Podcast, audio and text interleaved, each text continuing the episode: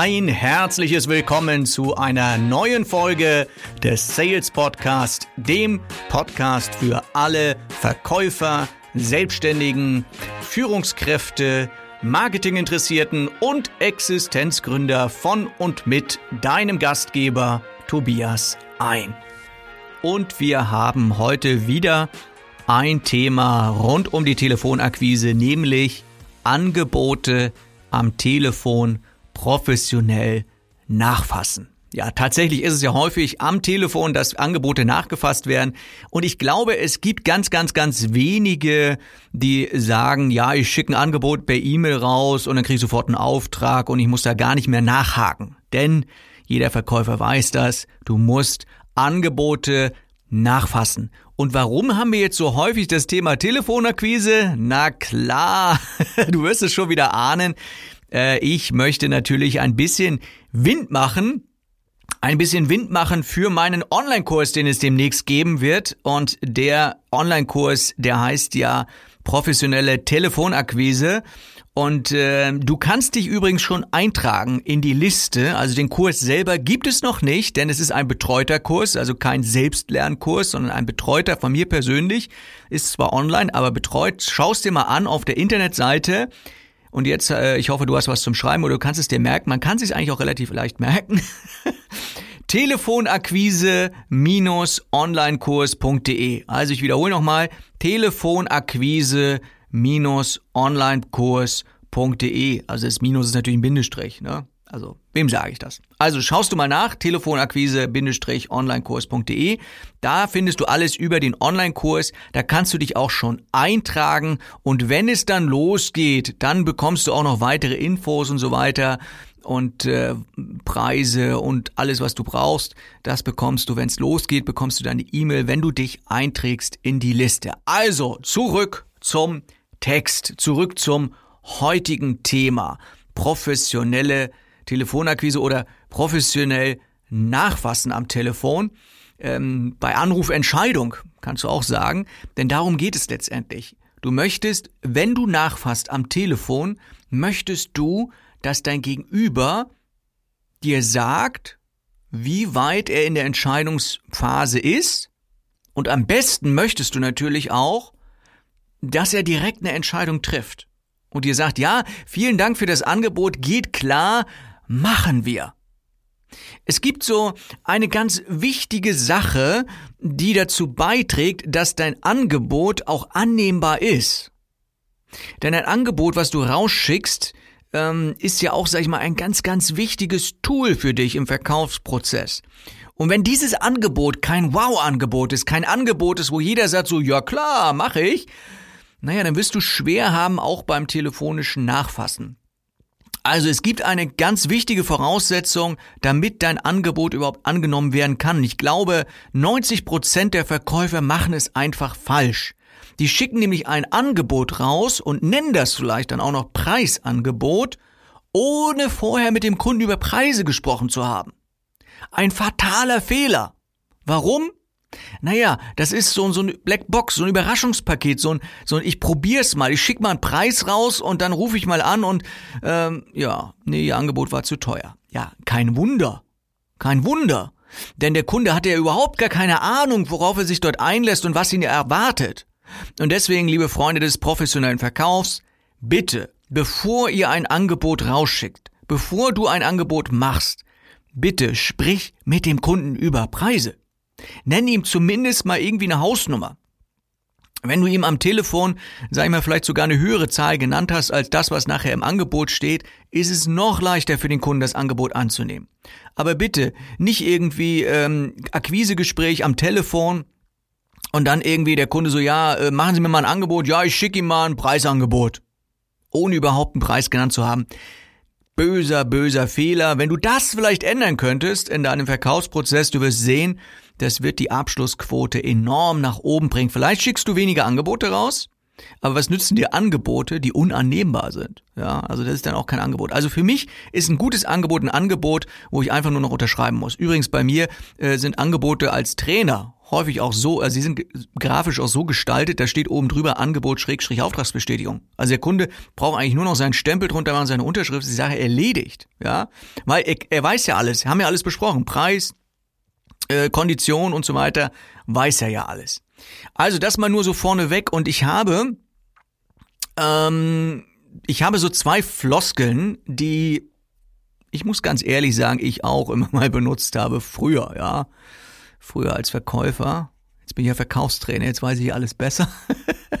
Nein, Quatsch. Also ich habe es natürlich auch ausprobiert. Das, das funktioniert nicht so richtig. Also diese zwei Floskeln. Die Floskel Nummer eins ist, wenn du nachfasst bei einem Angebot, ich wollte mal fragen. Äh, nee, mach das nicht. Ja, weil wenn du psychologisch mal darüber nachdenkst, was suggerierst du dem Kunden? Ich wollte mal fragen, ist ja eine gewisse Unsicherheit auch und äh, Warum ist es eine Unsicherheit? Naja, weil du um Erlaubnis bittest, fragen zu dürfen. Was für ein Quatsch. Frag einfach. Mach's einfach, ja? So, zweite Floskel. Schönen guten Tag, Firma XY. Mein Name ist sowieso. Ich rufe an wegen dem Angebot.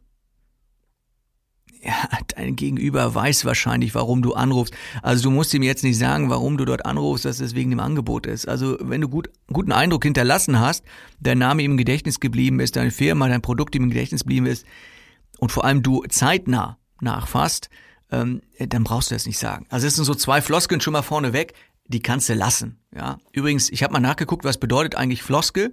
Blos, Floskel bedeutet Blümchen. Ja, also verteil keine Blümchen, sondern verkaufe deine Angebote. Darum geht es. Ja, wer fragt, der führt. Und das äh, ist auch so beim Nachfassen in der Telefonakquise. Und deswegen sind die meisten der acht Ideen, die ich habe. Also heute habe ich keine zehn Ideen, keine zehn Punkte, noch keine sechs, heute habe ich acht. Ja, ist halt so.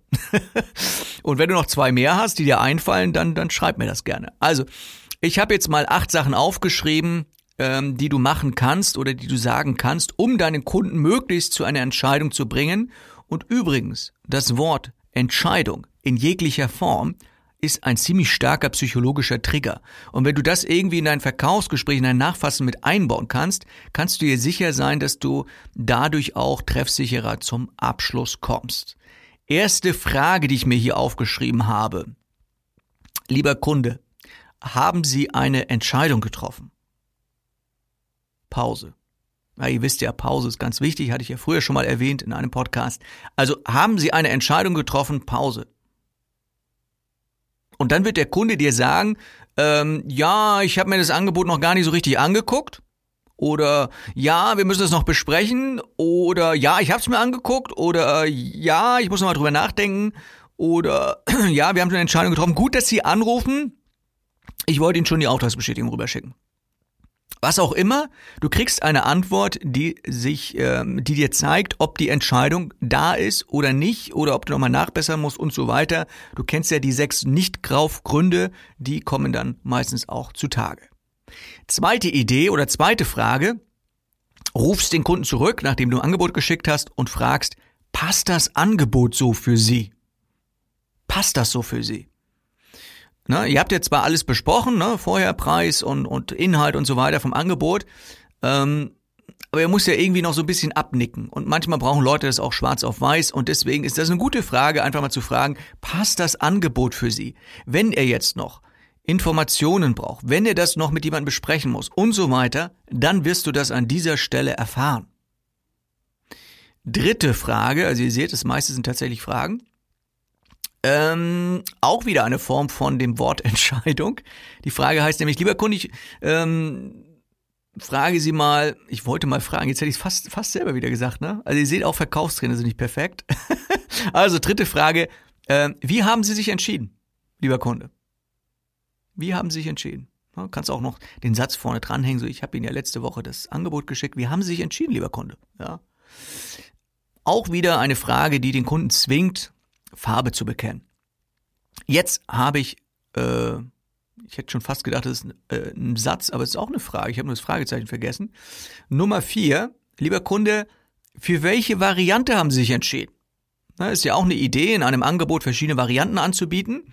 Und dann rufst du den Kunden einfach an, sagen Sie mal, haben Sie sich für das Paketangebot oder das Einzelangebot entschieden? Für welche Variante haben Sie sich entschieden? Ja, so. Äh, auch wieder übrigens das Wort entscheidend drin, ne? Cool, ne? also ihr seht schon, das Wort wirkt. Fünfte Idee oder fünfte Frage. Lieber Kunde, wenn keine Frage mehr offen ist, darf ich Ihnen eine Auftragsbestätigung schicken. Und du kriegst den Kunden dazu, Farbe zu bekennen, zu sagen, ja, nein, Daumen hoch, hopp oder top und so weiter. Sechste Idee oder sechste Frage, sind tatsächlich alles Fragen, nicht das meiste, es sind alles Fragen. Alles Fragen, die du stellst äh, zum Nachfassen. Wie weit sind Sie mit Ihrer Entscheidung? Da haben wir wieder das Wort Entscheidung, ne? Lieber Kunde, wie weit sind Sie mit Ihrer Entscheidung? Na, wir wissen ja manchmal, es braucht ein bisschen Zeit, gerade in einer größeren Firma, mehrere Abteilungen, der Vorgesetzte muss noch gefragt werden, der Budgetverantwortliche und so weiter. Und dann frage ich, wie weit sind Sie mit Ihrer Entscheidung? So, da haben wir schon sechs Punkte jetzt. Könnte ich eigentlich aufhören, ne? Also es sind ja immer entweder sechs oder zehn, ne? Nee, zwei haben wir noch. Also, äh, siebte Frage, die du stellen kannst, wenn du dein Angebot nachfasst, nachfragst, nachfasst, ja. Haben Sie das Angebot besprochen? Ne? So ähnlich wie das davor. Wir gehen nämlich davon aus, dass der Kunde das nicht alleine entscheiden kann und dann muss er das natürlich auch noch mit dem einen oder anderen besprechen. Und äh, ja, wir rüsten ihn natürlich aus in dem Akquisegespräch vorher mit Argumenten und so weiter, mit einem Top-Wow-Angebot, dass er zu seinem Vorgesetzten oder seinem Kollegen gehen kann und das Ganze besprechen kann und möglichst super begeistert ist und sagt so, yo, ich habe ein super Angebot. Und der Kollege sagt dann schon so, naja, wenn du das sagst, so jetzt rufe ich wieder an und sagt, haben Sie das Angebot schon besprochen? Und der gute Kunde sagt dann so, ja, haben wir besprochen, wir sind total begeistert, wollen wir so machen. Ne? so, und äh, Punkt Nummer 8 oder Frage Nummer 8, die ich mir hier noch aufgeschrieben habe, was du fragen kannst, um dein Angebot professionell nachzufragen, ist, wie finden Sie unser Angebot? Wie finden Sie unser Angebot? Eine relativ simple, einfache Frage, bringt den Kunden aber auch dazu, Farbe zu bekennen, zu sagen, was er von dem Angebot hält, ähm, auch wenn vorher schon alles besprochen war. Manchmal muss man sich das so ein bisschen auf der Zunge zergehen lassen, ein bisschen überlegen, hin und her und dann halt die Frage, wie finden Sie unser Angebot?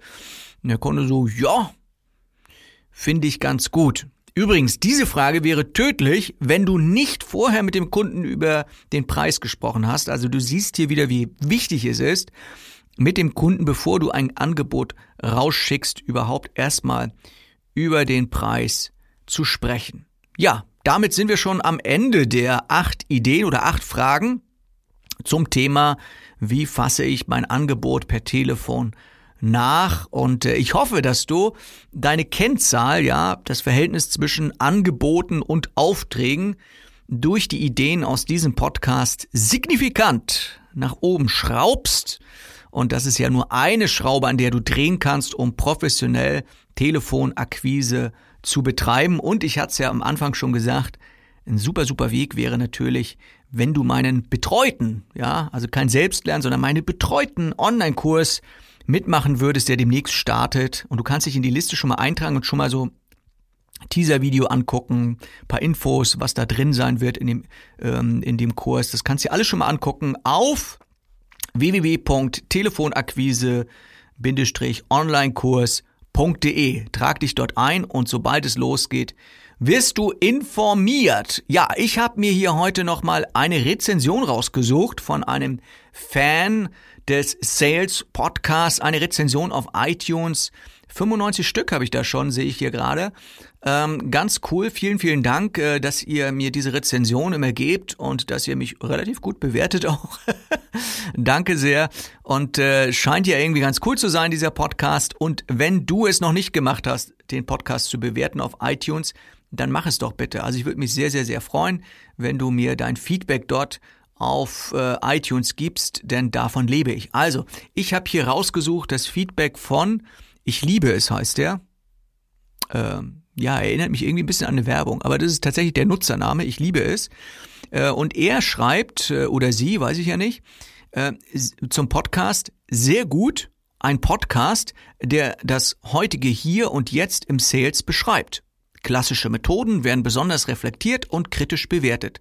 Es werden Dinge erklärt, die im Sales nicht mehr funktionieren. Andere Verkaufstrainer wären bestimmt nicht so ehrlich. Ja, vielen, vielen Dank für diese 5-Sterne-Rezension. Ich danke dir dafür. Und äh, es ist mir tatsächlich ein Anliegen hier, ähm, Verkaufen und Sales so rüberzubringen, wie es wirklich ist im wahren Leben. Liegt auch ein bisschen daran, weil ich tatsächlich als Verkaufstrainer noch relativ häufig am Point of Sales unterwegs bin bei meinen Kunden. Ich selbst begleite Kunden im Außendienst. Ich sitze mit denen am Telefon mit dem Y-Kabel und dann telefonieren wir zusammen und dann sagt der Kollege manchmal so, ja, Tobias, das funktioniert so aber nicht, wenn man das in echt macht. Oder machen wir das in echt und dann funktioniert das. Oder, oder im Einzelhandel stehe ich dann auf der Fläche und mache mit den Verkäufern genau das, was wir im Seminar machen. Und ich glaube, das ist ganz wichtig, dass äh, Seminare, Coachings und äh, auch so ein Podcast praxisnah ist und dass es um das geht, worum es wirklich geht, nämlich um echte Kunden und wie es im echten Leben halt einfach ist. Ja, vielen, vielen Dank äh, fürs Zuhören wieder bei diesem Podcast und vergesst nicht mal reinzuschauen, Telefonakquise onlinekurs.de und dann freue ich mich, wenn ihr jetzt im Herbst bei diesem Kurs mit dabei seid und wir uns dort ja mal ein bisschen mehr und ein bisschen näher kennenlernen. In diesem Sinne, vielen Dank fürs Zuhören.